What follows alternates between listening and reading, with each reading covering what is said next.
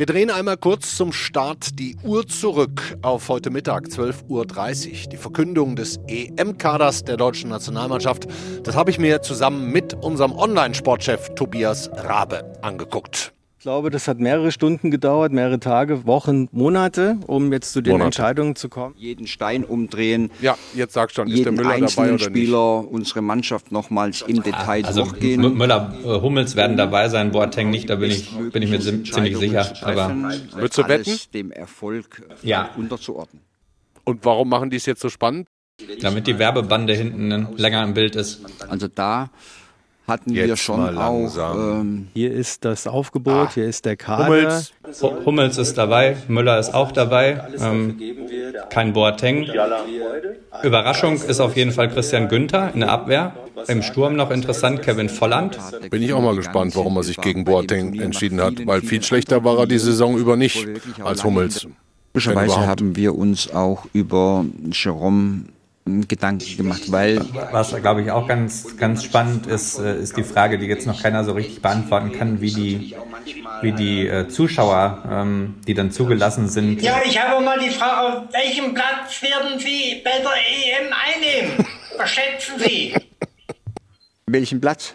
Jetzt. dass man äh, in das Finale vordringen kann. Das ist immer so mal, äh, glaube ich, bei allen irgendwie so im Unterbewusstsein. Also Finale will er erreichen, hat er Ich gesagt. freue mich, dass Sie so eine äh, positive Einstellung haben. Dankeschön. Und, äh, bis ins Finale kommen wollen. Auf jeden Fall. Dankeschön.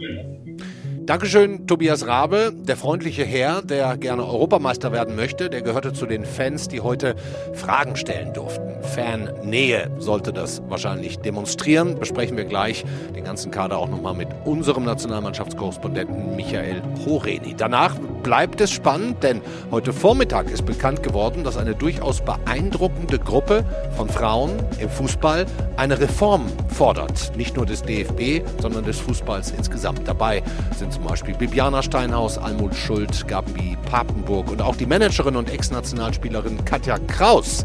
Die haben wir zu Gast und fragen natürlich, ob sie den Job machen würde. Danach sprechen wir noch mit Ute Groth aus Düsseldorf, die vor zwei Jahren gerne gewählt worden wäre, aber nie beim DFB in die entscheidenden Gremien vorgedrungen ist. Sie wird es aber wieder versuchen. Und damit herzlich willkommen zum FAZ-Podcast für Deutschland. Heute ist Mittwoch, der 19. Mai. Ich bin Andreas Krobock. Schön, dass Sie wieder dabei sind.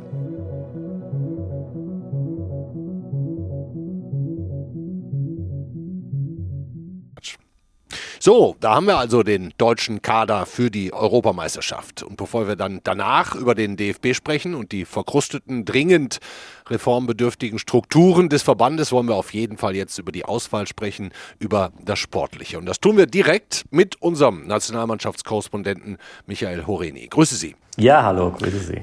Kann man die Rückholaktion von Thomas Müller und Mats Hummels auch als Eingeständnis des Bundestrainers interpretieren, dass sein Verjüngungskurs nach der peinlichen WM 2018 quasi endgültig gescheitert ist? Das lässt sich auf jeden Fall nicht anders bezeichnen, als dass ein Fehler, der vor zwei Jahren, den er vor zwei Jahren gemacht hat, jetzt korrigiert hat. Denn die Notwendigkeit, die besten Spieler zu ähm, nominieren für eine Europameisterschaft, das ist ja eine Banalität und äh, diese Banalität musste jetzt auch irgendwie wieder Wirklichkeit werden. Und mit Thomas Müller und mit Mats Hummels ist es jetzt nun geglückt, ähm, dass zwei Spieler, die bereits seit über einem Jahr, auch in der vergangenen Saison, schon von ihrer Leistungsfähigkeit, nachdem auch alle in, in dem Loch gesteckt haben, was zweifelsohne der Fall war, schon wieder zur absoluten deutschen Spitze gezählt haben. Die dürfen immerhin zurück, die dürfen immerhin wieder mitspielen. Ähm, bei Jerome Boateng ist das anders. Da hat der Bundestrainer jetzt neun Verteidiger gefunden, die angeblich besser sein sollen als Jerome Boateng. Da muss ich sagen, da habe ich meine Zweifel. Wir können uns ja mal kurz Joachim Löws Begründung anhören. Ein erfolgreiches Turnier ist äh, für den deutschen Fußball, für die ganze Nation extrem wichtig. Und deswegen haben wir uns entschieden, eben noch Mats Hummels oder Thomas Müller, die ja beide auch eine sehr starke Saison in diesem Jahr gespielt haben, zurückzuholen, weil wir schon auch der Meinung sind, in puncto Führung auf dem Platz, in dieser Qualität, die sie haben, dass sie der Mannschaft da auch einiges geben können. Und deswegen haben wir uns jetzt entschieden. Sie kennen ja auch, Sie kennen uns Trainer, Sie waren lange dabei, Sie kennen unsere Denkweise, unsere Philosophie und Sie kennen natürlich so geht auch das jetzt im Übrigen, ich breche das mal ab, so geht das jetzt noch eine halbe Minute weiter. Sehr, sehr lange Erklärung für eine kurze Rückholaktion. Ja, alles berechtigt. Ich meine, das sind Argumente, die mittlerweile seit über einem Jahr in allen Medien, in, allen, ähm, in vielen Gesprächen unter Fußballfans ja gang und gäbe sind. Da ist ja überhaupt kein neues Argument dabei. Mhm. Ähm, all das, was jetzt heute entschieden worden ist, ist auf Grundlage von, von, von der Realität entschieden, äh, die sich seit über einem Jahr nicht geändert hat. Und ähm, es werden halt viele Worte um etwas gemacht, was eigentlich relativ einfach zu entscheiden gewesen wäre. Äh, Tatsache ist aber eben auch, dass er sie sehr spät zurückholt, aus meiner Sicht auch zu spät, denn es wäre ja auch durchaus sinnvoll gewesen, die Spieler das ein oder andere Mal schon, die jetzt dazukommen, also Hummels und Müller, mit äh, den anderen Spielern in eine Mannschaft zu integrieren. Mhm. Die gehen jetzt dann nächste Woche am 27 trifft man sich, dann geht es ins Trainingslager. Ähm, wie sehen Sie sonst den Kader? Irgendwelche Überraschungen? Ja, also ähm, Überraschung ja und nein, dass Marco Reus nicht dabei ist. Ähm, er ist ja in der Nationalmannschaft nie so äh, wirklich glücklich geworden, weder die Nationalmannschaft mit ihm noch er mit der Nationalmannschaft. Jetzt hat er wieder eine gute Phase gehabt, auch in der wechselhaften Saison. Ähm, da wäre sicher ein Spieler gewesen, der ähm, nochmal ähm, einen Impuls setzen kann. Ich denke, Marco Reus in der Form, in der er jetzt ist, hätte der Nationalmannschaft eigentlich gut getan. Mhm. Joachim Löw, Löw, hört ja nach der EM auf im Sommer, 19 Jahre dann im Amt gewesen. Ja. Sein letztes großes Turnier beim DFB, würde man jetzt zumindest mal so sagen. Glauben Sie, dass nochmal sowas wie Begeisterung entstehen kann in diesen drei, vier Wochen auf dem Rasen? Und daneben? Ja, man muss die Mannschaft, der, der Kader, es ist ja eine gute Mannschaft. Und äh, es war übrigens auch bei der WM vor drei Jahren eine gute Mannschaft. Äh, nur sie hat es damals nicht auf den Platz gebracht. Zusammen mit ihrem Trainer haben sie das nicht hinbekommen. Dass es mit Spielen am Auftakt gegen Frankreich und dann gegen Portugal. Wird schwer, ne? Das sind natürlich Direkt, zwei. Mannschaften. Das wird, das ist sehr schwer. Gerade Frankreich hat eine Top-Mannschaft. Auch noch Benzema ist jetzt noch dazugekommen. Mhm. Den haben sie jetzt auch wieder aufgenommen. Ähm, das kann natürlich dann auch auf der einen Seite ganz schnell vorbei sein mit der Begeisterung. Aber wenn man, wenn die Mannschaft in diesen Spielen besteht, gewinnt, weiterkommt, dann kann sich darauf auch aus was entwickeln. Aber es ist eine Gratwanderung, denke ich. Es lässt sich im Moment schwer sagen. So, eine, so ein Turnier hat immer eine Eigendynamik. Geht in dreieinhalb Wochen los, die Euro. Ne? Findet in ganz Europa ja. statt. Deutschland spielt zuerst gegen Frankreich, dann Portugal, dann Ungarn. Alle drei Spiele in München. Ähm, Herr Horini, kann das überhaupt noch klappen, dass da auch Zuschauer im Stadion erlaubt sein könnten? Ja, da fragen Sie mich was. Also äh, die Zahlen gehen ja runter und äh, die Möglichkeit besteht wohl. Ähm, und in der, wie wir ja alle gelernt haben, in der Pandemie sind vier Wochen eine kleine Ewigkeit. Ähm, also ich kann mir schon vorstellen, wenn, das, äh, wenn die Entwicklung so weitergeht, wird, dann wird eher die Frage sein, müssen die dann alle nur getestet sein oder müssen die schon geimpft sein, die dorthin kommen. Wen, ähm, aber dass dort Zuschauer möglich sein könnten, wir haben es ja jetzt auch in anderen Ländern schon erlebt, da ist das jetzt bereits der Fall. In England haben wir jetzt beim äh, beim FA Cup Finale waren schon, waren schon einige Zuschauer dabei. Also für ausgeschlossen halte ich es nicht. Können wir uns denn ein bisschen freuen drauf, auf die Zeit? Wenn das Wetter auch ein bisschen besser wird? Gerade in den besonders düsteren Zeiten würde ich mal sagen, auch, auch ganz schön, dass man wenigstens so eine, so eine gewisse Abwechslung durch Fußball gehabt hat und sich eben nicht nur auf Pandemienachrichten äh, hat konzentrieren äh, müssen oder auch was anderes sehen können. Und von daher äh, wäre eine, eine Europameisterschaft, wenn die Deutschen weit kommen, Halbfinale erreichen oder sogar ins Finale kommen oder das am Ende gewinnen, ähm, das wäre für die Stimmung für viele Millionen Menschen, das wäre ein totaler Auffäller für diesen Sommer. Aber es ist ein weiter, weiter Weg bis dorthin. Hm. Erstmal darf es von mir aus aufhören zu regnen. Das wäre dann auch ganz schön. Letzte Frage, ja. Herr Oreni, bevor wir, bevor wir gleich dann auch mit Katja Kraus über diese hochinteressante und spannende Initiative der neuen Frauen, was den Fußball angeht, zu sprechen kommen. Letzte Frage jetzt nochmal in Richtung Nationalmannschaft. Ähm, man liest ja überall, Hansi Flick soll der Nachfolger werden ne, von Joachim Löw nach dem Sommer. Aber ja. äh, festgezurrt oder so ist da noch nichts. Wie ist da der Stand? Was wissen Sie? Naja, da weiß ich auch nicht mehr, als man so hört. Und ähm, es war ja relativ früh klar, ähm, dass Hansi Flick der erste Kandidat äh, beim DFB sein würde, ähm, aus verschiedenerlei Gründen. Und ähm, als dann Hansi Flick dann sagte, er äh, will früher aufhören, dass dann alles auf Hansi Flick hinausläuft, das war früh ab, relativ früh abzusehen und ich denke auch, dass dieser Abschluss des Vertrags, so wie es jetzt auch klingt, dass das noch vor der Europameisterschaft äh, über die Bühne gehen wird. Alles andere würde mich auch ein Stück überraschen.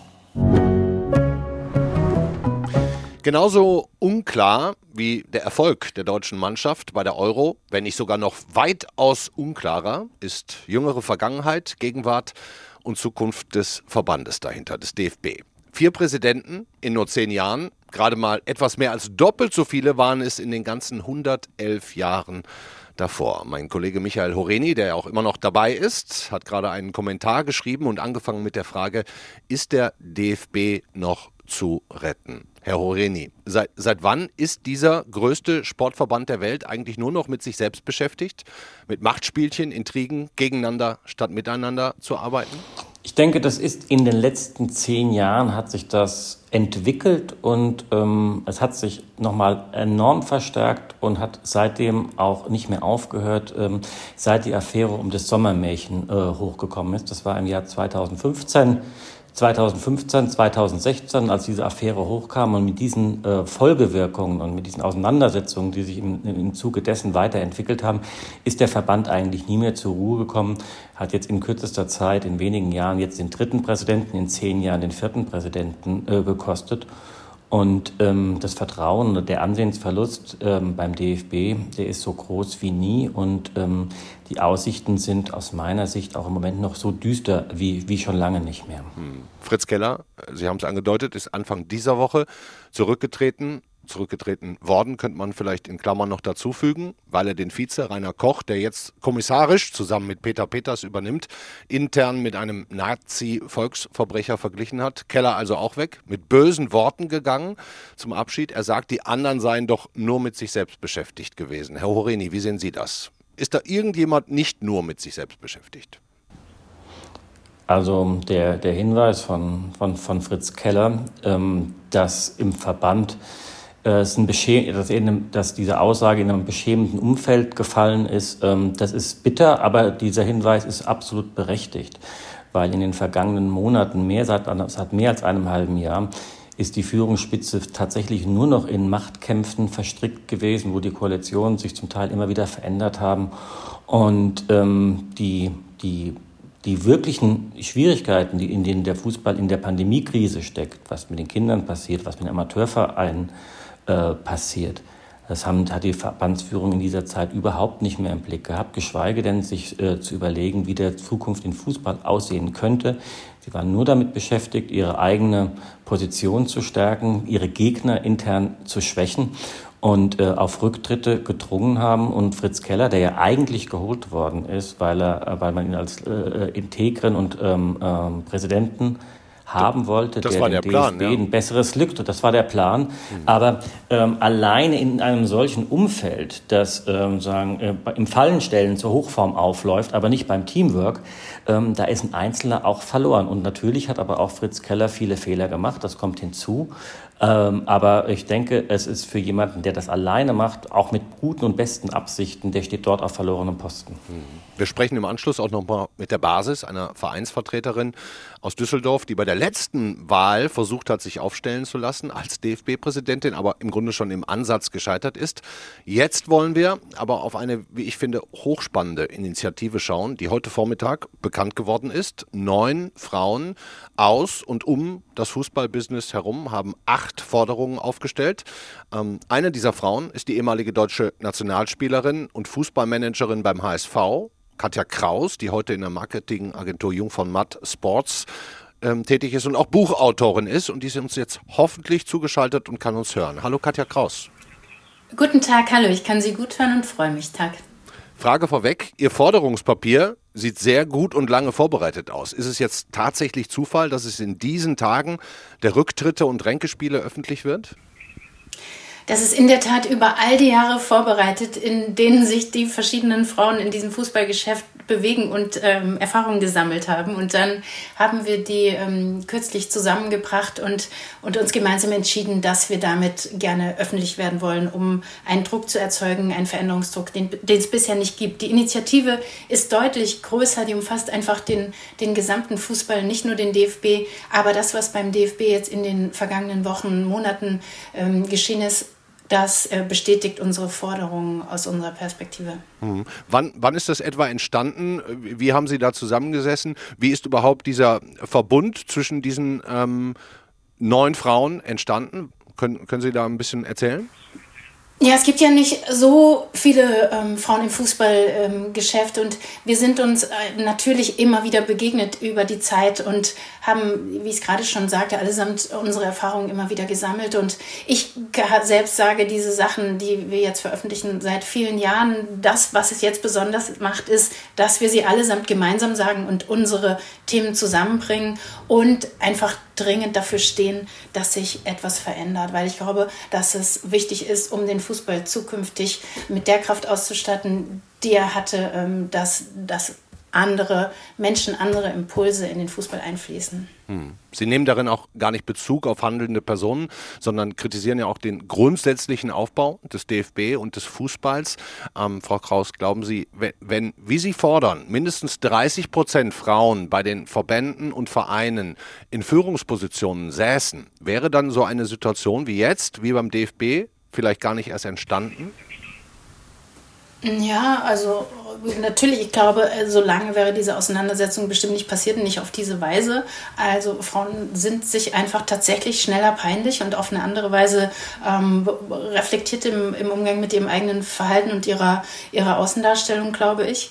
Ähm, und auch vor allem, aber das ist mir viel wichtiger, ähm, inhaltlicher. Also was mir bei dieser ganzen Debatte komplett gefehlt hat, ist die Auseinandersetzung über inhaltliche Positionen, über die Frage, wo soll eigentlich äh, der Fußball sich hinentwickeln? Was ist die Zukunft des Fußballs? Wie schafft man es wieder, Angebote, neue Angebote für sich eine wandelnde Gesellschaft zu schaffen? Wie begeistert man wieder Kinder und junge Menschen, die ein inzwischen anderes Freizeitverhalten haben für Vereinssport? Ähm, wie überträgt man digitale Angebote in analoge äh, in einer Zeit wie dieser und umgekehrt?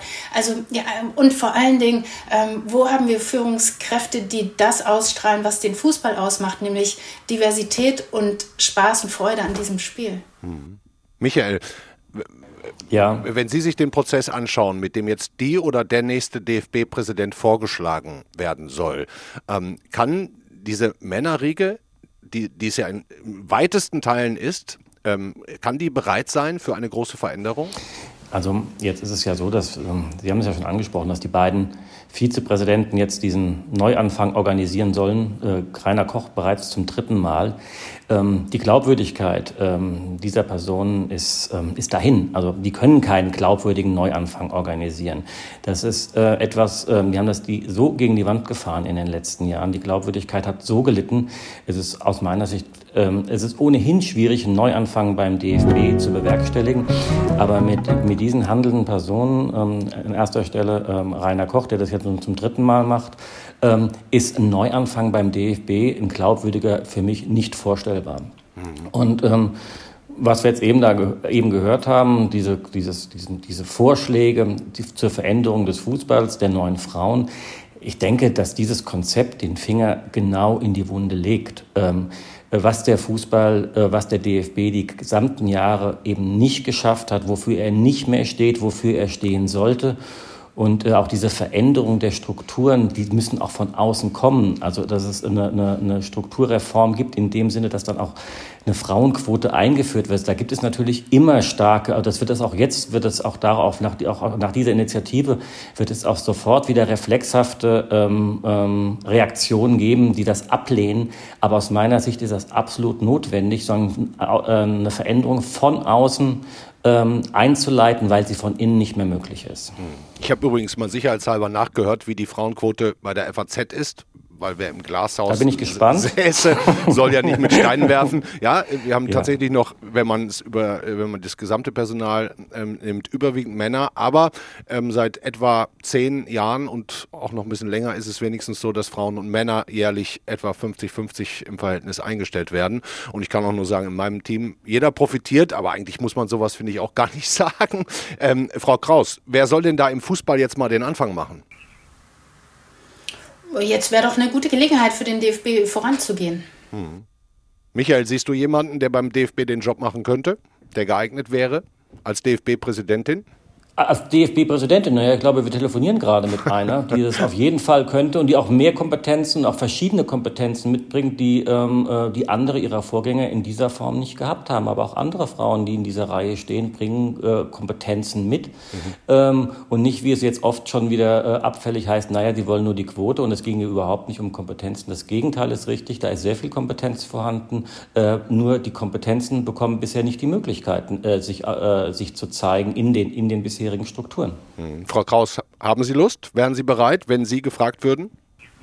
Das ist sehr freundlich ähm, Michael Lorini, dass Sie das sagen. Ähm, und in der Tat, ich stimme Ihnen total zu. Es gibt wirklich zahlreiche Kandidatinnen, die, die natürlich die Kompetenz dazu hätten, in der Wirtschaft, in der Politik, aber auch aus dem Sport. Nur, wissen Sie, dem, dem Ansehen des DFB und dieses Präsidentenamtes wurde sowieso so geschadet in den letzten Jahren.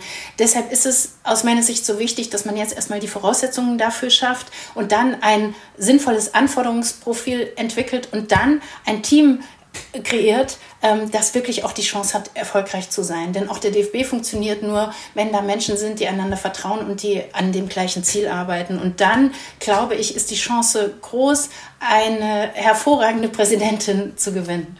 Mhm. Wenn ich, das wenn ich das ergänzen darf, also es hat sich ja auch gezeigt äh, mit der Veränderung, die man versucht hat zu erreichen mit Fritz Keller, dass eben eine Person in so einer Konstruktion absolut nicht ausreicht. Das muss ein Team sein, ähm, das ähm, nur dann gibt es überhaupt die Chance, ähm, aus diesen verkrusteten Strukturen, aus diesen Machtbereichen, die sich so verfestigt haben in dem, im, im DFB und in seinen Landesverbänden, ähm, dort ein Gegengewicht zu schaffen. Aber das funktioniert eben nur, wenn es mehrere Personen sind, die sich einig sind über ihre Ziele und über ihre Inhalte. Dann gäbe es eine Möglichkeit ähm, für einen echten Neuanfang.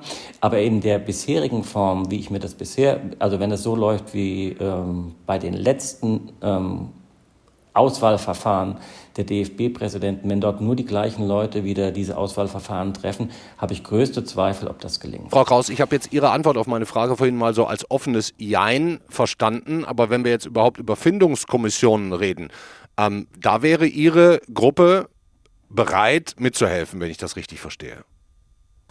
Nicht nur dabei, es sind so viele verschiedene Kompetenzen in dieser Gruppe und darüber hinaus. Wir sind ja nur repräsentativ für so viele Frauen, die sich für Fußball begeistern und diesen Sport lieben. Deshalb, ja, es, äh, es war von Anfang an ein Unterstützungsangebot unsererseits. Wir haben auch äh, von Beginn an das Gespräch mit äh, der Führung des DFB und auch der DFL gesucht.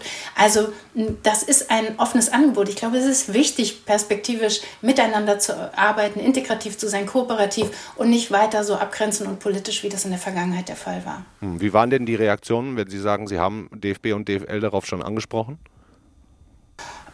Freundliche Aufmerksamkeit. Hm. Und Aber uns geht es eben darum, konkret Dinge umzusetzen und wirklich Maßnahmen zu entwickeln. Ähm, ich glaube, wir wissen alle, wie es sein könnte, nur ähm, wir müssen einfach Umsetzungsschritte einleiten. Und da uns der, der Hebel dafür fehlt, geht es nur über, über permanente Überzeugungsarbeit im persönlichen Kontakt, aber eben auch über öffentlichen Druck. Und den hat es in der Vergangenheit überhaupt nicht für, äh, gegeben. Der Fußball funktioniert komplett nach eigenen Regeln. Überall anders ähm, geht es nicht mehr so einfach, dass man permanent nur stereotype Personalentscheidungen trifft, dass das System sich immer nur aus sich selbst nähert. Das wird viel kritischer in Frage gestellt in der Wirtschaft und in der Politik sowieso. Im Fußball ist das weiterhin noch gang und gäbe und das muss sich dringend verändern. Es gibt so viele Fragen, vor denen der Fußball steht. Das hat man jetzt in dieser Corona-Zeit nochmal insbesondere gespürt, aber auch schon vorher. Ähm, und ich glaube, es braucht einfach neue Impulse, um diesen Herausforderungen zu begegnen. Hm. Frau Kraus, ich habe auch noch mal geguckt, als Sie Managerin beim HSV waren, äh, wo da der HSV gespielt hat. Ähm, verzeihen Sie mir diese Abschlussfrage. Wäre der HSV mit Ihnen auch abgestiegen? ich hätte ja nicht die entscheidenden Tore schießen können, die das verhindert haben. Aber, aber äh, ja, also in jedem Fall ähm, sind wir beim HSV ausgeschieden ähm, auf Platz 7 in der ersten Liga. Das war damals eine veritable Krise. Und jetzt ja. zweite Liga. Verfolgen Sie aber noch? Auf jeden Fall. Ich, ich bin Fußballfan. Dankeschön, auch dir, Michael Horeni. Sehr gerne. Tschüss, schönen Tag.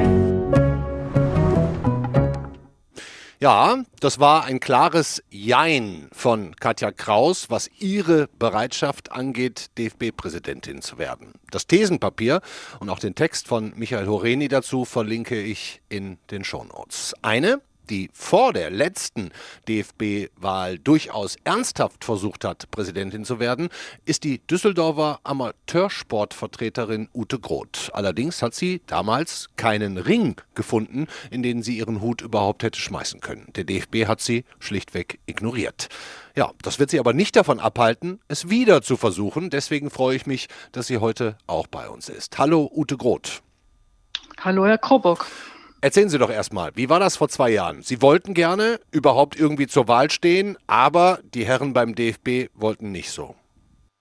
Ja, das war nicht so ganz einfach. Also ich habe ganz kurz entschlossen eine schriftliche Bewerbung aufgesetzt, so wie man das äh, auch bei einem Arbeitgeber macht oder bei einem anderen Verein.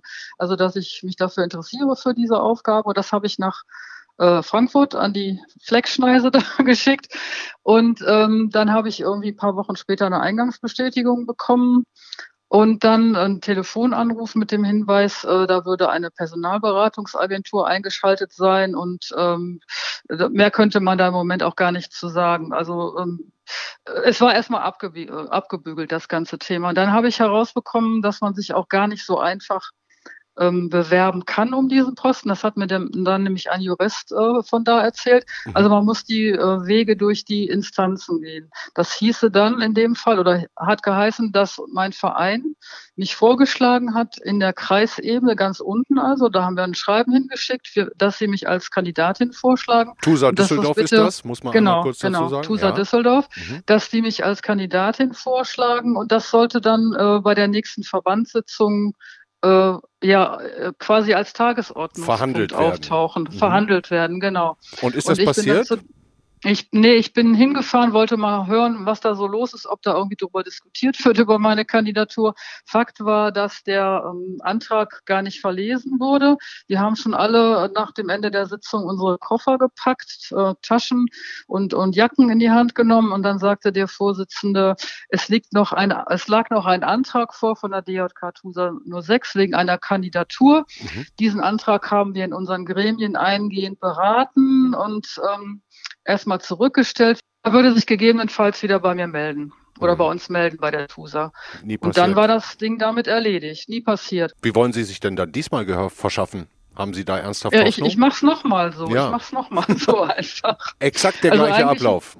Genau, ich, ich denke mal, äh, die haben ja jetzt einmal dieses Verfahren schon gemacht. Das ist ja das erste Mal, glaube ich, dass sowas passiert ist überhaupt, dass sich jemand freiwillig selbstständig gemeldet hat. Und ich werde das jetzt einfach nochmal machen, den, den gleichen Weg nochmal gehen und dann aber immer beständig nachfragen, ähm, ob da irgendwie was behandelt worden ist oder ob man vielleicht noch was nachreichen muss oder irgendwie solche Sachen. Also ich glaube, da muss man einfach ein bisschen, ähm, bisschen mehr nerven dann. Und irgendwie müssen die ja darauf reagieren. Irgendwie müssen mhm. sie reagieren. Es wird ja wieder eine. Findungskommission genau.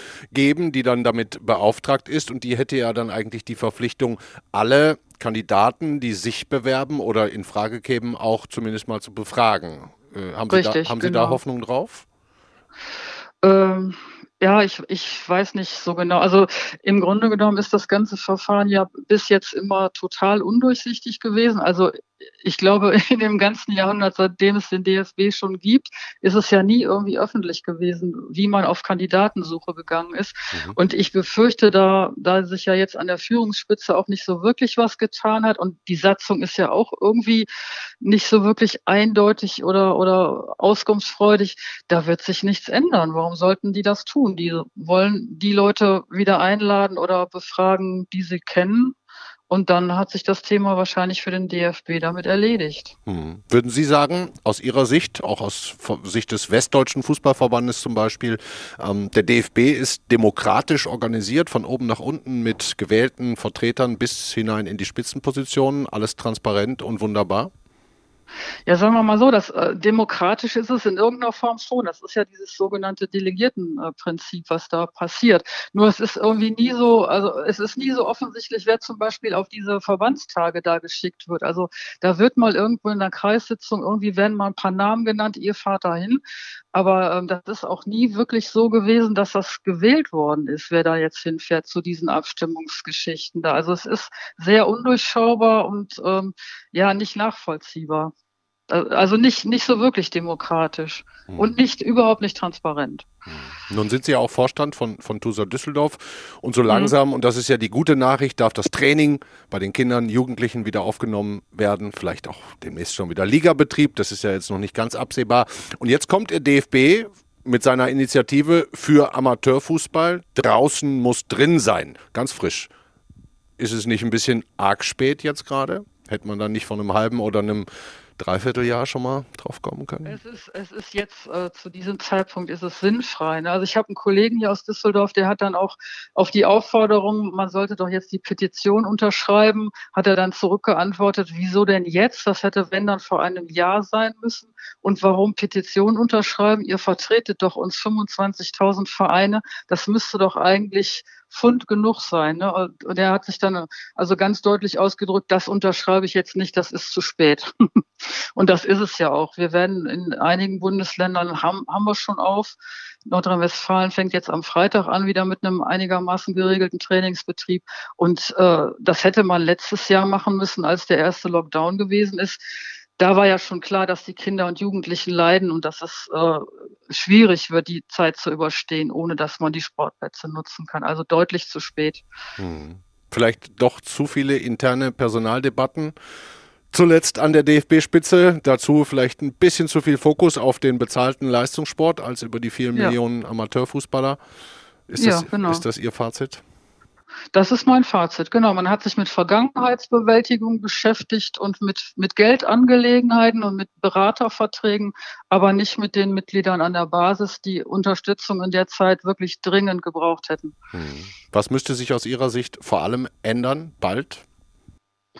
Die Strukturen müssen sich dahingehend verändern, dass die Basis das Gefühl hat, ähm, dass sie eine Stimme hat bei den ganzen Geschichten. Das ist natürlich klar, dass nicht jeder, äh, jeder Verein immer mit einem DFB-Präsidenten oder mit jemandem da oben reden kann, aber man muss zumindest das Gefühl haben, dass das, was von unten kommt, an Anregung, an Kritik oder auch was auch immer da kommt, dass das zeitnah irgendwie gehört wird und berücksichtigt wird bei allen Entscheidungen. Wir müssen uns alle modernisieren an, an, an der Basis. Der Verein ist nicht mehr der, der vor 100 Jahren mal existent war. Mhm. Und dafür brauchen wir Leute, die auch an der Spitze mitarbeiten und das Ganze unterstützen. Mhm. Und ähm, darf ich davon ausgehen, dass Sie sich ähm, der Forderung nach einer 30 Prozent Frauenquote und auch mehr Diversität im Fußball, wie es ja ähm, die neuen Frauen jetzt rund um Katja Kraus getan haben, dass Sie sich dem anschließen würden? Dem würde ich mich anschließen, auf jeden Fall, ja die, die Wirklichkeit ist ja eigentlich schon so, dass in den, in den Vereinen der Anteil an Frauen schon richtig groß ist und äh, vielfältig sind die Vereine sowieso schon ganz lange und das spiegelt sich nirgendwo in den, in den Verbänden, in den Gremien wieder. Das muss unbedingt geändert werden. Dankeschön, Ute Groth. Danke sehr. Tschüss.